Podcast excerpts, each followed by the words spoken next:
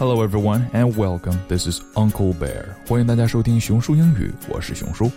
在这里呢，熊叔会给大家分享最美的诗歌散文以及最真挚的故事。微信搜索“熊叔英语”，跟着熊叔一起享受英语的魅力。Hello everyone and welcome，欢迎大家，我是熊叔。最近呢，熊叔周围的人啊，很多都开始生孩子了，或者是已经在备孕了。平时这个朋友们聚在一起呢，讨论的啊，三句话不离孩子。于是呢，熊叔想起了这么一首诗，On Children 是纪伯伦写的。今天在这里分享给大家。你的孩子并不是你的孩子，他们是生命自身憧憬的儿女。同样的，我们先跟着熊叔一起来欣赏一下这首小诗，然后熊叔会做一个慢速的跟读版本，每句话之间留有空白，你可以尝试大声跟读。On children, your children are not your children. They're the sons and daughters of life's longing for self. They come through you, but not from you. And though they're with you, yet they belong not to you. You may give them your love, but not your thoughts, for they have their own thoughts. You may house their bodies, but not their souls, for their souls dwell in the house of tomorrow, which you cannot visit, not even in your dreams.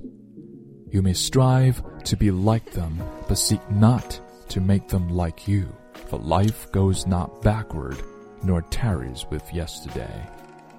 You are the bows from which your children, as living arrows, are sent forth.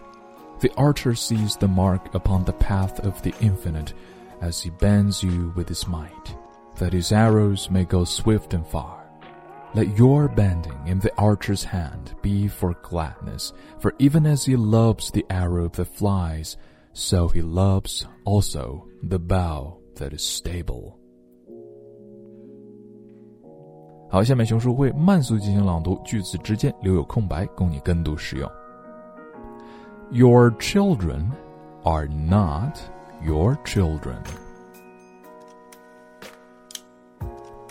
They are the sons and daughters of life's longing for itself.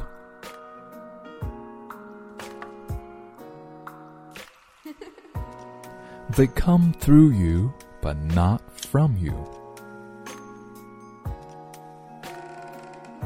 And though they are with you, yet they belong not to you.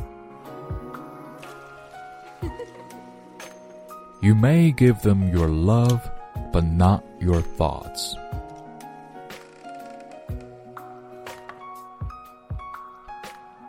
For they have their own thoughts.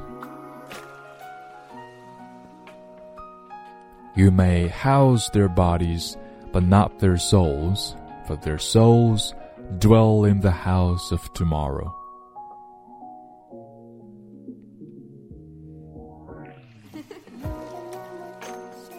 Which you cannot visit, not even in your dreams.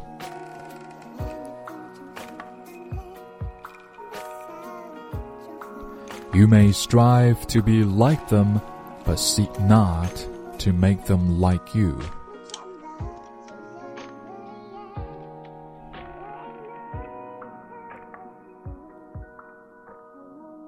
For life goes not backward, nor tarries with yesterday.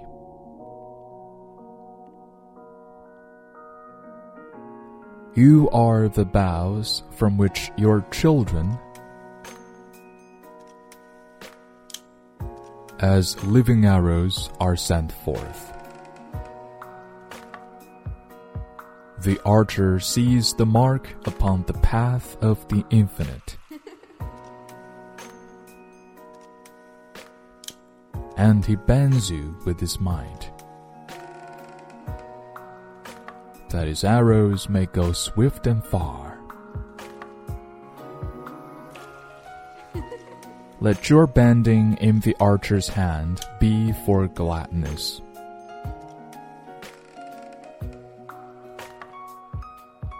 For even as he loves the arrow that flies,